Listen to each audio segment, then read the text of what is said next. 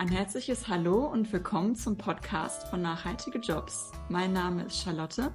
Ich bin Redakteurin bei Nachhaltige Jobs und wir möchten Menschen dabei unterstützen, eine berufliche Tätigkeit einzuschlagen, die einen gesellschaftlichen Mehrwert hat und ihre Arbeitsbedingungen so zu gestalten, dass sie zu den eigenen Bedürfnissen passen und es erlauben, das eigene Potenzial möglichst gut zu entfalten.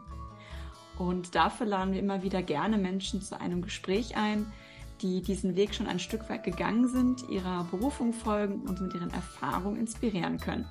Mein heutiger Gesprächspartner ist Heiner Fischer. Er ist Gründer von Vaterwelten, einer Online-Community, die Vätern einen Raum bietet, ihre Rolle als Vater aktiv und den eigenen Wünschen entsprechend zu gestalten und auch traditionelle, stereotype Rollenbilder zu hinterfragen.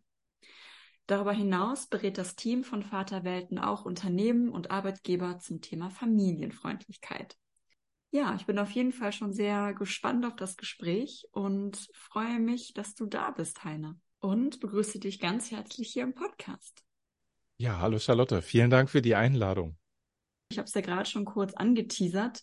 Du hast die Online-Community äh, Vaterwelten gegründet, mit äh, ja, der du dich für eine zeitgemäße Gestaltung der Vaterrolle einsetzt. Und ein Begriff, den du dabei ähm, verwendest, ist die sogenannte aktive Vaterschaft. Und ja, vielleicht magst du uns kurz erklären, was genau du darunter verstehst. Ja, die aktive Vaterschaft, ähm, eigentlich, also um mal vorweg zu sagen, eigentlich braucht es doch gar nicht diesen Begriff der aktiven Vaterschaft, weil Vaterschaft sollte doch von der Definition her aktiv sein und äh, da sein. Genauso wie Mutterschaft ja auch in unseren Rollenvorstellungen ja eine aktive Rolle äh, in der Familie einnimmt.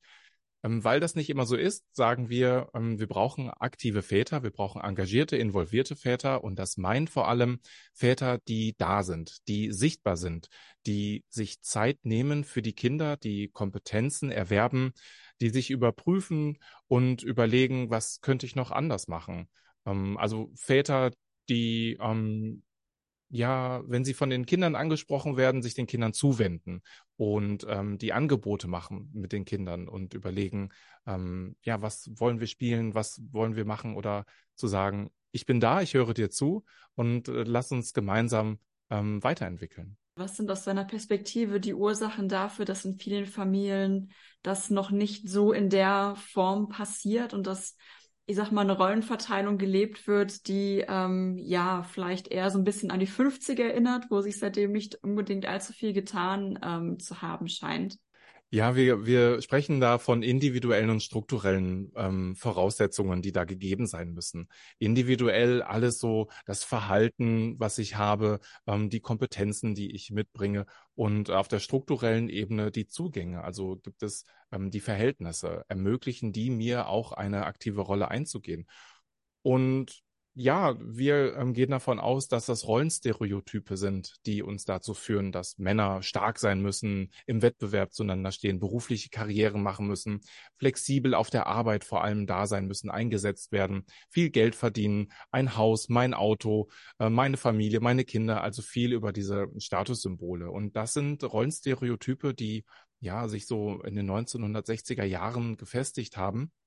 Und wir sagen auch, dass es heute ähm, zwar den Wunsch nach einer gleichberechtigten Verteilung von Care-Arbeit, also Sorgearbeit, Fürsorgearbeit in der Familie ähm, und im Beruf gibt und der, ähm, der ähm, ähm nicht der, äh, also auf der einen Seite der Sorgearbeit und auf der anderen Seite der Erwerbsarbeit, so war, so war das Wort, ähm, dass es da eine, eine gleichmäßige Verteilung gibt. Der Wunsch ist da, aber die Realität sieht anders aus. Und ähm, das heißt, wir haben wieder diese 1960er Jahre Verhältnisse und Corona hat nochmal so ein Rollback dieser Rollenbilder hervorgerufen, noch das Ganze nochmal verstärkt. Also Frauen haben nach Corona wieder ein Stück weit mehr die Care-Arbeit übernommen und Männer haben ein Stück weit mehr wieder die, die ähm, Erwerbsarbeit übernommen. Obwohl ähm, so das, das Stichwort flexible Arbeitszeiten seit Corona nochmal wirklich ähm, sehr stark Fahrt aufgenommen hat, da müsste man ja eigentlich meinen, okay, das ist ähm, müsste doch einfacher geworden sein, das unter einen Hut zu bekommen, also jetzt geschlechterunabhängig. Ja, da sprichst du einen wichtigen Punkt an, so diese flexiblere Arbeitsgestaltung, Homeoffice, flexiblere Arbeitszeiten und so weiter. Ja, das stimmt. Ähm, das hat zugenommen und gleichzeitig merken wir halt auch in den Zahlen, dass Frauen mehr die Care-Arbeit übernehmen und Männer ähm, in der Erwerbsarbeit. Das heißt, auch wenn die Männer dann zu Hause Homeoffice machen, weil sie flexibler, flexibler arbeiten können, arbeiten sie aber vor allem in der Erwerbsarbeit. Mhm. Und die Vorteile, die ein Homeoffice bietet, zum Beispiel zwischen zwei Terminen äh, mal eben die Wäsche aufhängen oder das Essen vorbereiten oder Staubsaugen oder also diese, diese Care-Arbeiten oder Fürsorgearbeit zu machen, die Kinder ähm, zu begleiten, wenn sie, wenn sie krank sind oder wenn irgendwas was ist, das nutzen Frauen sehr, sehr gut. Die Frauen, also ich überspitze jetzt natürlich erstmal, ne, wenn ich sage Frauen und Männer, ähm, das verdeutlicht aber, ähm, wo wir gerade stehen. Also Frauen gelingt das sehr, sehr gut.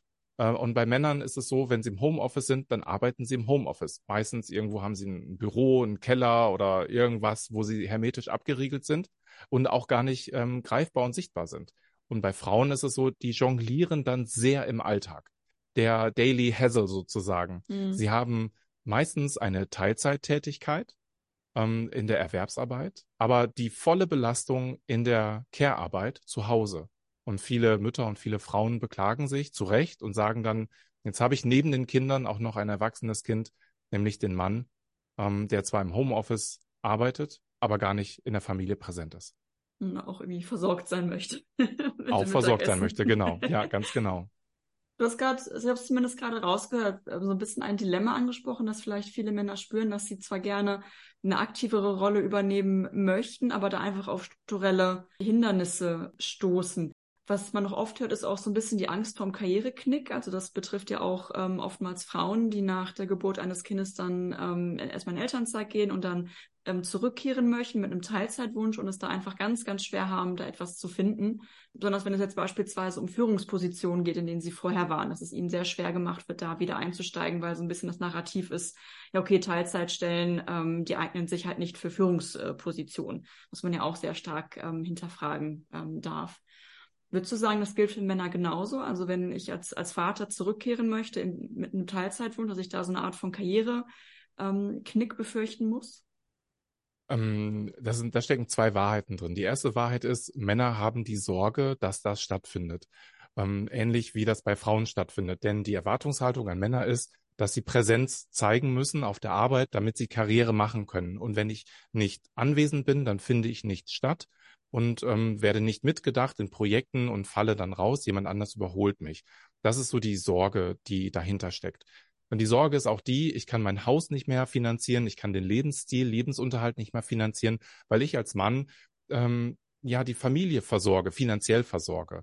Und wenn wir in die Statistiken reinschauen, dann sehen wir, dass vor allem die, ähm, die Erwartungshaltung an Männer ist, Vollzeit erwerbsfähig zu sein auf der Arbeit. Und das bildet sich auch in den Statistiken ab. Also ein, ein überwiegender, die überwiegende Mehrheit in den Familien, da ist der Mann der Vollverdienende und die Frau arbeitet höchstens in Teilzeit. Und dahinter steckt dann halt die Sorge, wenn, wenn ich jetzt nicht mehr, ähm, wenn ich jetzt in Elternzeit gehe, wenn ich jetzt Teilzeit reduziert arbeite, dann kann ich mir das alles nicht mehr leisten. Dann hat man, leidet meine Karriere, dann leidet meine finanzielle, äh, die finanzielle ähm, Versorgung, Sicherheit der Familie und ähm, dann die dritte Sorge ist, dann finde ich im Team ähm, meine Rolle nicht mehr. Das heißt, meine Arbeit reduziert sich und meine Teammitglieder müssen diese Arbeit übernehmen. Ich belaste das Team sozusagen, indem ich da nicht mehr da bin. Ein anderer Teil der Wahrheit ist auch, das findet ja bei Frauen permanent statt. Aber da scheint es irgendwie kein Problem zu sein, weil die Gesellschaft sagt ja, du bist ja die Mutter, du musst das ja machen. Also ähm, beklag dich nicht. Und gleichzeitig gibt es ja viele, viele Frauen, die auch äh, Karriere machen wollen und äh, finanziell unabhängig äh, sein wollen und materiell unabhängig sein wollen. Und die geraten genauso in diese, in diese Falle und können dann an ihre Karriere nicht mehr anschließen, beziehungsweise suchen sich andere Wege, zum Beispiel dann Selbstständigkeit. Jetzt sagt aber auch die Statistik, die Sorge der Männer ist unbegründet. Das findet nämlich gar nicht statt. Das heißt, auch wenn sie ein halbes Jahr Elternzeit nehmen oder ein Jahr Elternzeit nehmen, Sie können wieder anknüpfen an Ihre vorherige Stelle oder eine äquivalent gleiche Stelle. Und das ist total spannend zu sehen, dass wir auch den Männern diese Angst nehmen müssen und sagen, geh in Elternzeit, auch lange Elternzeit, reduziere deine Arbeitszeit und du kannst genauso an deiner Karri Karriere anknüpfen.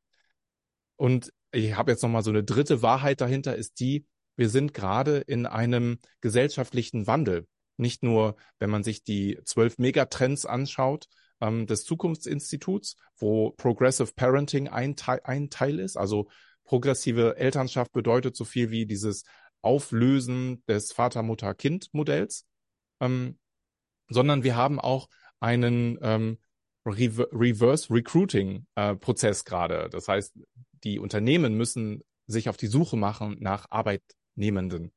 Ähm, und wir haben einen, äh, die Babyboomer gehen jetzt in Rente. Bis 2030 fehlen unfassbar viele Menschen auf dem Arbeitsmarkt. Mhm. Die Unternehmen können sich das nicht erlauben, keine Angebote zu machen für Männer, für Väter. Wenn ein Mann Vater wird und sich sagt, ja, ich möchte eine aktive Rolle in der Familie verbringen, ich mache jetzt lange Elternzeit und das Unternehmen sagt, das erlaube ich dir nicht, höchstens zwei Monate, so wie alle Männer das machen. Dann wird sich der Vater überlegen, hm, okay, dann mache ich jetzt meine Elternzeit und in der Elternzeit überlege ich mir dann den Job zu wechseln, weil, hey, guess what? Es gibt so unfassbar viele Stellen auf dem Arbeitsmarkt, ähm, die unbesetzt sind und äh, ja, dann suche ich mir einen Arbeitgeber, der mir das ermöglicht. Und das müssen wir den Männern immer wieder klar machen, ähm, dass, dass es hier auch eine riesen Chance gibt, sowohl im individuellen Verhalten, Kompetenzen zu erwerben, ähm, elterliche Skills zu erwerben. Ähm, und auf der anderen Seite, die strukturellen Verhältnisse spielen dieser Entwicklung in die Karten. Mhm. Fand ich sehr spannend, was du eben gesagt hast mit ähm, der Studie, die gezeigt hat, dass ähm, dieser Karriereknick für Männer eigentlich eher eine unbegründete Sorge ist in den meisten Fällen für Frauen, aber durchaus ähm, Realität ist. Ähm, Hast du irgendeine Ahnung, warum das so ist? Vielleicht, weil bei den Männern davon ausgegangen wird, okay, wenn das Kind krank wird beispielsweise, dann bleibt die Mutter zu Hause und nicht der Papa. Ja, das sind ja diese Geschlechterstereotypen, äh, Rollenvorstellungen, die sich in unseren Köpfen festgesetzt haben. Eine, eine Frau, die qualitativ besser ausgebildet ist in einem Job, muss sich umso mehr anstrengen, ähm, diese, diese Führungsstelle zum Beispiel zu bekommen. Und ein Mann, der von der Qualifikation her schlechter ist, ähm, bekommt sie viel leichter diese Stelle, ähm, weil Frauen abgesprochen wird, dass sie Karriere machen wollen, dass sie überhaupt ähm, Skills haben in bestimmten Bereichen. Also wenn jetzt ähm, ich nehme mal das Beispiel meiner Schwester. Meine Schwester hat äh, ein Master IT an einer europäischen Hochschule studiert.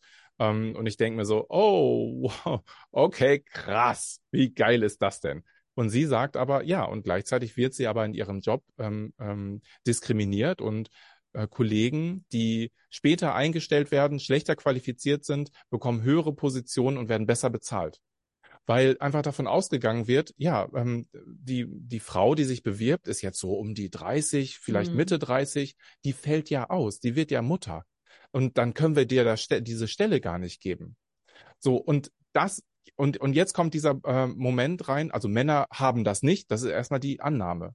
Und jetzt sind wir aber in diesem Reverse Recruiting, Progressive Parenting. Wir haben immer mehr Väter, die sagen, hey, ganz ehrlich, Leute, ich habe jetzt hier meine Karriere so weit gemacht, ich habe gutes, ich verdiene gutes Geld und natürlich reduziere ich jetzt meine Arbeitszeit. Das heißt, auch Väter sind ein unternehmerisches Risiko. Das verstehen viele Unternehmen aber noch nicht. Und über 1,7 Millionen Väter aktu äh, überlegen aktuell, den Job zu wechseln für eine bessere Vereinbarkeit. Und wenn die erstmal auf die Idee kommen, wirklich den Job zu kündigen, ja, dann haben die Unternehmen ganz schön große Schwierigkeiten, die sich noch gar nicht auf diesen Weg gemacht haben. Du hast gerade ähm, einen wichtigen Punkt angesprochen, nämlich Diskriminierung ähm, am Arbeitsplatz selber. Also es gibt ja zum einen, ich sag mal, so ganz pragmatische Gründe, die man vielleicht haben kann, zu sagen, nee, dann fahren wir eben das klassische Modell. Ne? Der Vater geht Vollzeit arbeiten, die Mutter bleibt zu Hause oder vielleicht in Teilzeit ähm, dann ist es ja nochmal auch eine Frage der Unternehmenskultur. Also was, was wird mir so ein Stück weit vorgelebt? Ich kann mir vorstellen, dass wenn ich, also auch branchenabhängig, ich ne, spreche jetzt mal ganz klischeehaft ein. Großes Ingenieurbüro, wo ich vielleicht der einzige Vater ähm, bin, der eine lange Elternzeit äh, machen möchte oder mit einem Teilzeitwunsch zurückkehren möchte, dass das gelinde gesagt vielleicht irritierte Blicke erstmal verursacht. So, und dass es da echt auch eine Menge Mut erfordert zu sagen, ähm, ich stehe aber da zu meinen, zu meinen Wünschen und mach mal was ganz anderes als das, was als normal gilt, zumindest in meinem sozialen Umfeld. Also vielleicht auch so ein bisschen das Fehlen von, von Rollenvorbildern auf der Ebene. Ja, absolut. Und du hast gerade genau den richtigen Ansatz gesagt. Es braucht eine Unternehmenskultur, die genau das von oben her lebt und vorlebt. Und dafür braucht es Rollenvorbilder auf allen Ebenen und vor allem in der Führungsebene. Jeder Teamleiter, jede Teamleiterin ist Träger dieser Unternehmenskultur, Träger von Vereinbarkeitskultur. Das sind die sichtbaren Rollenbilder und Vorbilder. Als ich Elternzeit genommen habe bei meinem ersten Job, hat mein Chef gesagt, na klar, kannst du Elternzeit nehmen, zwei Monate, kein Problem. Und es wurde erwartet, dass ich dann auch in Vollzeit wieder zurückkehre. Ich habe den Job dann gekündigt, weil ich sieben Monate Elternzeit genommen habe und in Teilzeit zurückkehren wollte, mir das aber nicht ermöglicht wurde. Und bei meinem zweiten Arbeitgeber hat meine Chefin gesagt, jetzt stelle ich schon einen Mann in Teilzeit ein und dann nimmt er auch noch Elternzeit. Das heißt, egal wie ich es mache, es ist erstmal nicht richtig.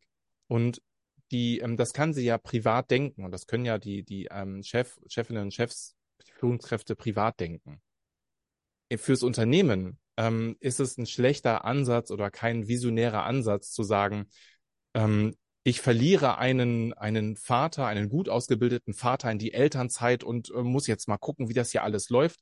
Das ist der falsche Ansatz. Der Ansatz ist, ich gewinne eine besser ausgebildete Führungskraft oder Mitarbeiter zurück nach sechs Monaten Elternzeit, nach zwölf Monaten Elternzeit und ich tue alles dafür, ihn auch während dieser Elternzeit am Unternehmen zu binden und gehe auch in Kontakt und frage mal nach, wo stehst du gerade, was brauchst du noch?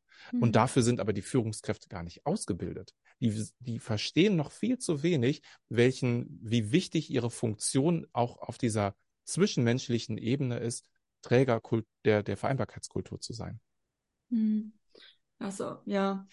Das heißt, mal ganz abgesehen von der sozialen Verantwortung, die ich als Unternehmen ja auch äh, eigentlich natürlicherweise haben sollte und die auch übernehmen sollte aktiv, ähm, welche ganz handfesten Vorteile hat es auch für ein Unternehmen, äh, da einfach eine gute Vereinbarkeit von Familie und Beruf zu schaffen?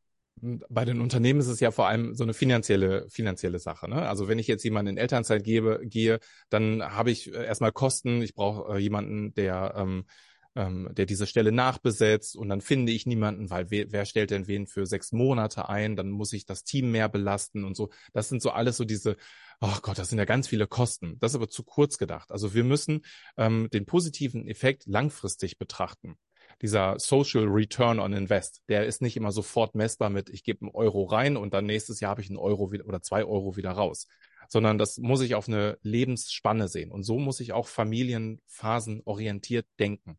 Wenn ich einen jungen Vater, eine junge Mutter, eine Familie dann in Elternzeit ähm, entlasse oder schicke oder, ähm, oder, oder bringe, dann ähm, stärkt diese Person ihre Kompetenzen zu Hause ähm, und zwar auf ähm, diese Social Skills. Familie ist Bootcamp. Also begleite mal ein Kind an der Quengelkasse mit einem Wutanfall oder zwei Kinder streiten sich oder in Interaktion mit anderen Eltern und du denkst dir, mein Gott, ey, Eltern, das sind ja so anstrengende, das so anstrengende Menschen, das, oh Gott. und das, geh mal in diesen Konflikt, in diese Auseinandersetzung oder setz dich mal für dein Kind ein gegenüber den Erzieherinnen und Erziehern und ver vertrete mal die Position des Kindes und übernimm nicht einfach nur die Annahme, das Kind ist jetzt äh, anstrengend oder das Kind ähm, ist gerade in der Trotzphase. Also, sondern sprich von Autonomiephase und entwickel Kompetenzen und übertrage sie dann später in deine Arbeit. Und wir sprechen da von einem Spillover-Effekt. Der Spillover-Effekt sind die Kompetenzen, die ich dann ins Team reintrage und dann ans Team weitergebe. Ich entwickle, ich, ich bringe mein Team sozusagen mit diesen erworbenen Kompetenzen weiter. Und das verstehen Führungskräfte noch zu selten, beziehungsweise um es mal umzudrehen, diesen Wert, den Eltern im Unter ins Unternehmen reinbringen, dieses Bootcamp, diese Bootcamp-Erfahrung, die ähm, stärkt das Team, bringt das Team sichtbar weiter und sicht und messbar auch weiter. Plus der Effekt der Loyalität. Das ähm, Retention Management, also Mitarbeiterbindung, Retention Management ist das neue Recruiting. Hm, du siehst ja selber am Arbeitsmarkt, ähm, die Top-Stellen ähm, oder, oder Fachkraftstellen sind sehr, sehr, sehr, sehr schwer zu besetzen. Also muss ich doch alles dafür tun, um meine Mitarbeitenden, die schon mal da sind, im Unternehmen zu halten. Und da muss ich in die Loyalität des Mitarbeiters, der Mitarbeitenden einzahlen. Und das tue ich auch, indem ich sie in die Elternzeit gebe, indem ich Kontakt halte. Und das wirkt sich später wieder auf den ähm, Return on Invest, auf den Social Return on Invest wieder ein. Das heißt, Retention Management ist das neue Recruiting. Die Vorstellung von Familie als ähm, Teambuilding-Maßnahme, du hast es auch Bootcamp genannt. Finde ich ja. ziemlich cool, ja. äh, du hast gerade gesagt, dass du es eher ähm, so erlebt hast, dass dir Steine in den Weg gelegt wurden, als du äh, Papa geworden bist. Mhm was die Gestaltung deiner, deiner Arbeits- und Familienzeit angeht. War das ein Grund dafür, warum du Vaterwelten gegründet hast? Oder was, äh, ja, was ist die Geschichte hinter diesem, diesem Projekt, das du gegründet hast? Also maßgeblich ist das mit ein Grund, ja. Hm, ich wollte ähm, schon als Jugendlicher Vater werden und es anders machen als mein Vater. Ich hatte einen abwesenden Vater, der ähm, seine Verantwortung darin gesehen hat, Geld in die Familie zu bringen ähm, und weniger oder gar nicht die Verantwortung, uns in irgendeiner Art und Weise weiterzubringen oder weiterzubilden oder eine Beziehung auf der emotionalen Beziehung aufzubauen. Mein Wunsch war dann als Jugendlicher schon, hey, ich möchte es irgendwann mal anders machen. Ich möchte später auch Vater sein und ähm, ja, es nicht besser machen, sondern anders machen. Und dann ähm, habe ich ähm, meine Frau kennengelernt, wir haben uns für Kinder entschieden und ich habe angefangen 2016 einen Blog zu schreiben vaterwelten.de war der Blog. Und da habe ich erstmal über die eigene Erfahrungen, so wie ist das überhaupt mal lange Elternzeit zu machen, mit welchen Gedanken gehe ich dann, äh, äh, also aus männlicher Perspektive mal zu schreiben. Und es hat sich gezeigt, diese Gedanken sind gar nicht so weit anders als die von Frauen. So nach dem Motto, oh mein Gott, die geben mir echt das Kind jetzt hier in die Hand und sind die sich, also meinen die das ernst, dass ich das jetzt, also okay, krass. Ähm, und meine, meine Frau dieses Vertrauen, das meine Frau hat, so, ja, du bist doch genauso wertvoller, liebevoller Elternteil, wie ich es bin. Ähm, ich vertraue dir darin, ich gehe jetzt arbeiten. Ciao. das war so für mich eine krasse Erfahrung und darüber habe ich geschrieben, weil ich anderen Leuten daran teilhaben lassen wollte und auch, ähm, ja, ich habe so eine, so eine, so eine, ähm, so ein Wunsch in mir, ähm, auch was zurückzugeben, so gesellschaftlich was zurückzugeben. Vielleicht so einen altruistischen Ansatz, der ist bei mir sehr, sehr ausgeprägt. Daher finde ich ähm, nachhaltige Jobs auch so unfassbar toll, weil in der, in der Krisenzeit, in der ich, vielleicht nochmal ganz kurz, äh, in der ich ähm, diesen Job gekündigt habe, weil ich Elternzeit angemeldet habe. Wir hatten noch keine Kinder. Mir war aber klar, ich möchte in Teilzeit arbeiten und mein Chef hat da mir Steine in den Weg gelegt. War ich auch bei euch auf der Plattform und habe ges hab gesucht nach, nach Angeboten, die jetzt, mein Gott, das muss doch irgendwas Sinnhaftes da sein, irgendwas, cool. wo ich, ne, wo ich irgendwie meinen meinen Job machen kann und es muss doch diese Arbeitgebenden, die muss es doch geben. Äh, von daher ähm, bin ich euch da schon sehr verbunden. Ähm, und jetzt habe ich irgendwo den Faden verloren auf dieser, auf dieser, in dieser Erzählung. Ich hoffe, du bist zumindest äh, oder hast dir zumindest ein paar Inspirationen äh, holen Auf können jeden dann Fall. bei uns. ja, total. Und das und vielleicht weil, weil du Vaterwelten, jetzt habe ich es wieder, weil du Vaterwelten angesprochen hast. Für mich muss ein Job auch eine Sinnhaftigkeit haben. Ähm, und ich muss gerne zur Arbeit gehen. Und erst wenn die Sinnhaftigkeit da ist, dann, ähm, ja, dann mache ich einen Job auch gerne. Und dann, ähm, man muss mir das Vertrauen geben. Ich habe dann irgendwann festgestellt, dass die Arbeit im Krankenhaus, die ich dann gemacht habe, zwar sinnhaft ist, aber sehr in Hierarchien und in Strukturen und auch an strukturelle Grenzen stößt. Obwohl ich ja lange Elternzeit, ich habe zweieinhalb Jahre Elternzeit gemacht bei unserem zweiten Kind. Und trotzdem waren diese stereotypen Rollenbilder dann da. Ähm, als ich dann zurückgekommen bin aus der Elternzeit, gab es von der Personalabteilung dann ein Schreiben, liebe Frau Fischer, Sie kehren aus der Elternzeit zurück. Und dann dachte ich so, das kann doch nicht sein. Also auch da sind diese Bias so unfassbar stark, da muss man doch was machen. Und ich bin während der Elternzeit zum Kinderschutzbund gegangen und habe gesagt, ich möchte gerne mich mit anderen Vätern treffen, einen Austausch machen. Und ähm, die haben mir dann so symbolisch Handschellen angelegt und gesagt, so, jetzt haben wir schon mal einen Mann hier und einer, der es auch wirklich ernst meint. Und seit vier Jahren mache ich zweimal im Monat ein, äh, ein Treffen für Väter abends in der Woche und wir tauschen uns über die Vaterrolle aus. Und aus diesem gesamten Gemengelage, auch Corona hat sicherlich dann nochmal Anschub gegeben, entstand dann die Idee, wir brauchen eine Community. Das, was hier nicht nur in Krefeld funktioniert, das kann auch deutschlandweit funktionieren. Und das habe ich gestartet und ähm, seit zweieinhalb Jahren gibt es einen deutschlandweiten Väterkreis, der jede Woche mittlerweile stattfindet, weil ein Kollege von mir, Ian Bühler aus dem Allgäu und ich, wir wechseln uns ab. Und dann entstand der nächste Schritt. Die Barmer ist auf uns zugekommen und hat gesagt, macht uns mal bitte ein Angebot, ein Väternetzwerk bei uns in der Barmer zu gründen. Und das haben wir gemacht. Und ähm, so entwickelt sich ja auf einmal eine, ein, äh, eine, ja, ein, ein Unternehmen. Ähm, und wir sind gerade dabei, eine GmbH zu gründen mit meinen Kollegen Martin Noack und Gunther Beetz und ich. Und wir wollen einen Verein gründen, weil wir wollen drei Zielgruppen bedienen. Einmal die Väter deutschlandweit als User, einmal die Kunden, das sind dann Unternehmen, das sind NGOs, das sind Familienbildungsstätten. Und die dritten, das sind ähm, Provider nennen wir die. Das sind Leute, Menschen, auch Familienbildungsstätten, Kitas oder karitative Einrichtungen, die ihre Angebote bei uns sichtbar machen wollen. Wir wollen vernetzen. Wir wollen auf diesen drei Ebenen wirken, weil es ist nicht nur die individuelle ähm, Veränderung, sondern auch die strukturelle Veränderung. Und die können wir nicht nur Fokus Väter, Fokus Unternehmen, sondern die müssen wir gesamtgesellschaftlich mhm. äh, machen. Und das wollen wir als Plattform erreichen. Yeah, welche Angebote bietet die Vaterwelten-Plattform für ja, Väter und die, die es bald werden? Du hast gerade schon diesen Väterkreis ähm, angesprochen, also so eine Art, ja, so eine Community, die sich ähm, regelmäßig trifft. Gibt es da noch weitere Angebote?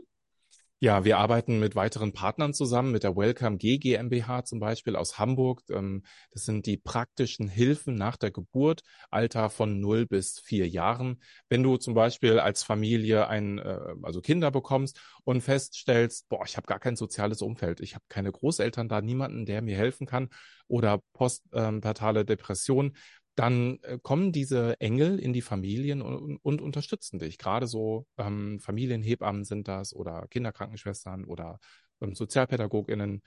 Und die, ähm, mit denen kooperieren wir. Wir sind die Fachberater in diesem Bereich und es gibt dort einen digitalen Ableger. Elternleben heißt der.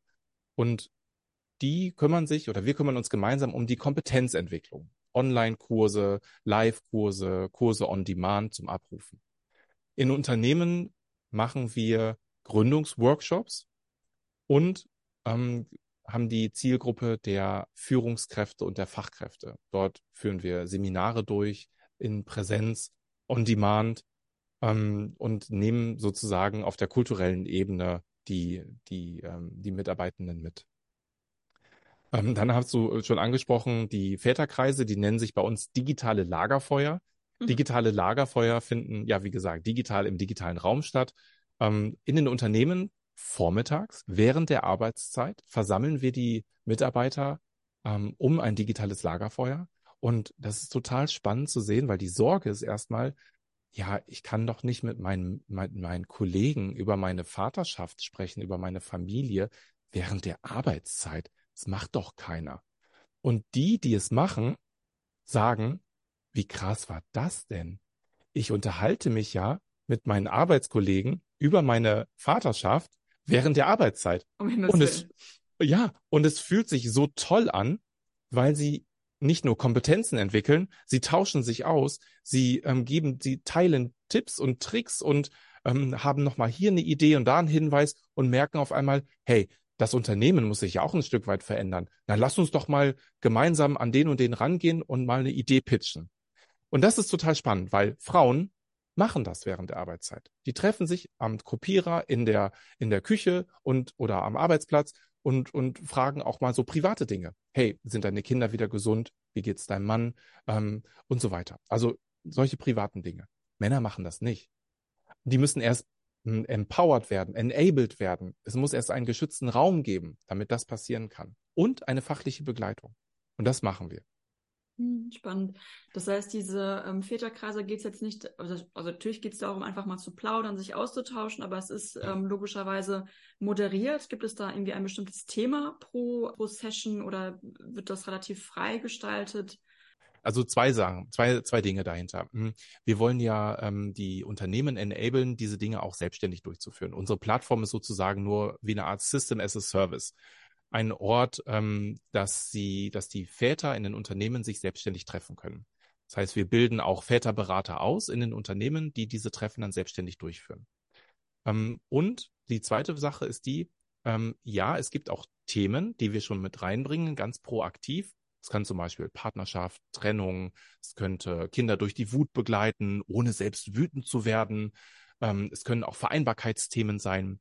Ähm, wir orientieren uns auch an den Needs der Väter. Wenn die Väter sagen, dieses Thema ähm, betrifft uns gerade oder wir haben ein eigenes Thema, dann besprechen wir dieses Thema. Wir haben auch Treffen, wo wir sagen, äh, es ist ein Open Space ähm, und die Väter entwickeln dann ähm, in den ersten Minuten ihr eigenes Thema, über das wir dann sprechen. Ein anderer Ansatz, den ich jetzt gerade vergessen hatte, ähm, um diese strukturelle Ebene nochmal äh, anders in den Fokus zu nehmen, sind die Fachkräfte. Die Fachkräfte der sozialen Arbeit, ähm, ErzieherInnen, Hebammen und so weiter, ähm, pädagogisches Personal. Wir ähm, werden mit unserem Verein in die Familienbildungsstätten gehen und ein Angebot machen, die Fachkräfte zu sensibilisieren für Väterarbeit. Dass es nicht mehr heißt, wir haben auch ein Angebot für Väter oder schön, dass sie mitgekommen sind oder schön, dass sie auch da sind. Denn erst wenn wir die Wörter auch und für aus unserem Wortschatz streichen und Väter wie selbstverständlich als verantwortungsvolle Elternteile sehen, dann haben wir wirklich Gleichberechtigung auch an dieser Ebene erreicht. Aber da sind wir doch gar nicht. Wir haben viel zu wenig männliches, männlich gelesenes Personal in den pädagogischen Einrichtungen, auch in den Familienbildungsstätten. Und deswegen müssen wir umso mehr noch das Personal, was da ist, sensibilisieren für die Väterarbeit und nicht für die Arbeit mit Vätern, sondern für die Väterarbeit. Hm. Wenn wir auf dieser eher strukturelleren Ebene bleiben, gibt es vielleicht auch politische Maßnahmen, die deiner Meinung nach mal dringend nötig wären, um eben das zu unterstützen? Ja, auf jeden Fall. Also das geht gar nicht ohne den, den Blick. Da engagieren wir uns im Bundesforum Männer, in der Fachgruppe Väter. Wir engagieren uns auf der ähm, in den Landesarbeitsgemeinschaften Nordrhein-Westfalen und Hessen ähm, die vor allem die Aufgabe haben, die Schnittstelle zwischen den ähm, pädagogischen Einrichtungen oder dem, dem pädagogischen Personal und der Politik. Das heißt, wir bringen, äh, wir kommentieren Gesetzesentwürfe äh, oder Referentenentwürfe werden uns vorgelegt. Ähm, wir arbeiten da sehr eng mit den Referenten im Bundesforum Männer zusammen, die, äh, ich sage mal, einen kurzen Draht zum Familienministerium haben, auch immer eingeladen werden für Stellungnahmen wir müssen auf äh, der politischen Ebene sehr viel verändern. Vor allem müssen wir ähm, das zum Beispiel ähm, das Ehegattensplitting äh, abschaffen. Wir brauchen die Partnerschaftsmonate und ähm, was die Bundesregierung jetzt vorgeschlagen hat mit der Reduzierung der äh, Partnermonate von zwei auf einen Monat beim äh, bei der Elternzeit. Also das ist so ein Rollback, was wir jetzt gerade haben mhm. äh, oder ein Backlash. Das das das das können wir uns gar nicht erlauben. Und das erkennen auch die ähm, die Unternehmen erkennen das. Die Unternehmen verlassen sich nicht mehr auf die Politik. Die gehen jetzt selber einen Schritt voran. SAP zum Beispiel ähm, stockt das Elterngeld auf eine Vollzeitstelle wieder auf. Entschuldigung. Das heißt, du bekommst beim Elterngeld ja noch, also nicht das 100% Gehalt ausgezahlt vom Staat, sondern nur einen Anteil, maximal 1800 Euro. Jetzt hast du aber eine super Führungskraft und äh, jemand ähm, im Unternehmen, der mehr, deutlich mehr verdient mhm. und wird auf 1800 Euro reduziert und fragt sich so, ja, aber dann kann ich ja nur zwei, drei Monate Elternzeit nehmen. Ganz ehrlich, wo soll denn das Geld herkommen? Dann sagt SAP und es gibt auch noch weitere Unternehmen, sagen dann, ja, weißt du was, wir stocken das ganze Ding einfach auf 100 Prozent auf. Und dann hast du diesen Effekt, wie ähm, dass der Mitarbeiter bleibt im Unternehmen, er fühlt sich verbunden ähm, und er stärkt seine Kompetenzen, weil er lange in Elternzeit gehen kann. Also es ist so eine Win-Win-Win-Situation. Und die Unternehmen erkennen, wir können auf die Politik nicht warten. Wir gehen jetzt Schritte voraus.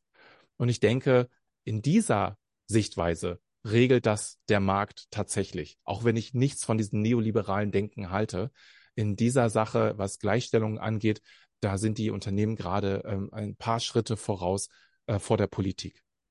Mhm. Ja, wahrscheinlich auch aus, äh, aus einer Not ähm, heraus, einfach aufgrund auch des Fachkräftemangels, dass sie was tun müssen. Wenn dann die Politik nicht hinterherkommt, dann äh, ja, klar absolut. gehen sie ihre eigenen Schritte. Ne? Was ja erstmal, ja. aus welcher Motivation heraus das geschieht, ist ja erstmal egal. Hauptsache, Hauptsache es tut sich was, was Positives. Die mhm. Unternehmen machen das nicht aus altruistischen Dingen. Also das, da hast du recht, ja. In den meisten Fällen wahrscheinlich nicht. Das, äh, ja. davon müssen wir ausgehen. Ähm, ich kann mir vorstellen, dass das Argument, ja, okay, aber ähm, Teilzeit als Vater oder auch als, als Mutter von mir aus muss man sich aber auch erstmal leisten können. Ne? Also das ist ja auch irgendwo vielleicht so ein bisschen eine privilegiertere Brille oder wie, wie gehst du mit diesem Argument um? Ja, in den, in den jetzigen ähm, gesellschaftlichen ähm, ähm, in, in der jetzigen gesellschaftlichen Struktur, ja, auf jeden Fall. Das muss man sich leisten können, natürlich. deswegen brauchen wir auch ähm, eine Kindergrundsicherung, ähm, um die Armut zu bekämpfen. Wir müssen von verschiedenen, von verschiedenen Ebenen äh, angehen. Also wir müssen die Reichen mehr besteuern. Wir, wir, also es sind ja bis zu 60 Milliarden Euro Umverteilung wäre ja möglich, wenn wir mal wirklich diese, äh, diese Besteuerung von, von Reichen mal ernsthaft nehmen, äh, ernsthaft angehen würden. Wir würden Armut bekämpfen, wenn wir die Kindergrundsicherung hätten. Und wir würden die Gleichstellung stärken, wenn wir die Partnerschaftsmonate ähm, einsetzen und, und, und umsetzen. Ähm, wenn wir uns mal ähm, in den OECD-Ländern mal das Ranking anschauen äh, oder verschiedene Rankings anschauen. Deutschland, Japan, Südkorea sind in der, ähm, in der gesellschaftlichen Strukturen, in der Verteilung von alt, ähm, von jung, von der Alterspyramide her an den untersten Rängen. Und wir tun gleichstellungspolitisch so wenig. Wenn wir jetzt oftmals wird ja Schweden herangezogen, die schon seit den 70er Jahren, mhm. ähm, was Gleichstellung angeht, viel, viel weiter sind, wo es total selbstverständlich ist, dass der Mann in Teilzeit arbeitet, ähm, dass die Frau in Teilzeit arbeitet. Also auch diese, diese, diese, diese gesellschaftliche Denkweise, wir müssen uns davon verabschieden, dass 40 Stunden Erwerbsarbeit, das ist viel zu hoch. Wir müssen viel weniger Erwerbsarbeit machen. Und das hat ja auch der, der, ähm, die Entwicklung der Indust von der Industrie zur Digitalisierung ähm, äh, gezeigt, dass ähm, trotz digitaler Tools hat ja die und Entlastung der Arbeitnehmenden hat ja die Arbeitszeit gar nicht nachgelassen. Sie ist ja teilweise, wenn wir von 40 Stunden arbeiten, dann sprechen wir ja eigentlich von 40 plus x Stunden mit Überstunden und so weiter. Und ähm, das muss man sich mal äh, überlegen. Auch die ähm, unbezahlte Care-Arbeit ist Arbeit. Und ähm, ach, das, also es gibt so viele Ebenen. Es ist ein Riesenfass und wir verschlafen Jahr um Jahr, dass wir, dass wir an diesen Ebenen was verändern. Und äh, deswegen ist, finde ich auch so wichtig, ähm, da auch politisch zu wirken und wirksam zu sein. Ja, ich glaube, aus diesen äh, Fragen, äh, ja, unbezahlte Care-Arbeit, wie gehen wir damit um? Wo ist der Effizienzgewinn hin mit den digitalen Tools, wo, die eigentlich dazu führen, theoretisch sollten, dass wir weniger arbeiten, darüber könnte man einen ganz eigenen Podcast nochmal machen. Ja, absolut. Ähm, aber super wichtige Themen, auf jeden Fall. Vielleicht als abschließende Frage, ich habe auf deiner Website gesehen, da steht eine Frage, die ich sehr, sehr schön fand. Welcher Vater möchtest du gewesen sein? Das ist jetzt eine sehr persönliche Frage, aber vielleicht magst du dir ein paar Gedanken dazu teilen, wie du äh, ja die für dich beantwortet hast. Ja, das ist ähm, eine wunderbare Frage, mit denen ich Vätern ähm, in dem 1 zu 1 Setting oder im Gruppensetting gerne mal ähm, überrasche und was dann, weil sie sich nie Gedanken gemacht haben darüber. Ähm, und die Frage zielt natürlich in die Zukunft mit dem Blick zurück. Das heißt, wenn deine Kinder später mal über dich ähm, erzählen sollen bei der Partnerin im, Unter äh, im, im, im Freundeskreis und so weiter. Welcher Vater, über welchen Vater reden sie dann? Von welchem, welchen Vater haben sie dann im Kopf und mit welchen Erinnerungen denken sie dann an dich?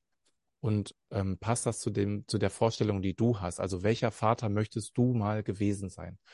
Und meine Antwort darauf ist, dass ich ähm, da gewesen sein möchte. Ich möchte präsent gewesen sein. Ich möchte ein Vater äh, gewesen sein, der Antworten auf Fragen gibt. Und zwar nicht nur auf ähm, logische Wissensfragen, sondern auch auf emotionale Fragen.